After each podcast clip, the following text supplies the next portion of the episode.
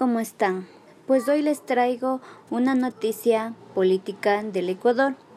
Pues como todos sabemos, el presidente electo Guillermo Lazo cumple ya 100 días como presidente de la República.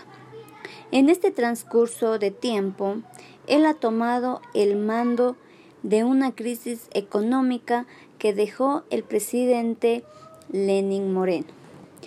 También, con la llegada de la pandemia, el país se está enfrentando a una cruda realidad económica, ya que grandes empresarios tuvieron que recortar personal, ya que no contaban con esta dura realidad. Ellos tuvieron que eh, despedir a muchas personas porque no tenían los recursos para poder pagarles.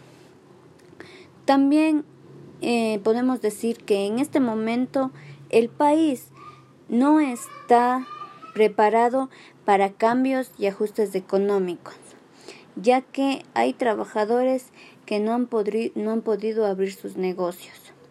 Estos trabajadores también se han visto muy afectados por la pandemia y también por los recursos que ahorita el país no tiene, porque eh, nos han dejado con una gran deuda y el presidente está tratando de privatizar la educación, la salud y eso les está afectando aún más. Eh, hay personas que no tienen eh, para poder pagar escuelas ni poder pagar medicinas. Hay gente bien extremadamente pobre que necesita que la salud sea gratuita, pero ahorita eh, el país está afrontando una dura realidad económica.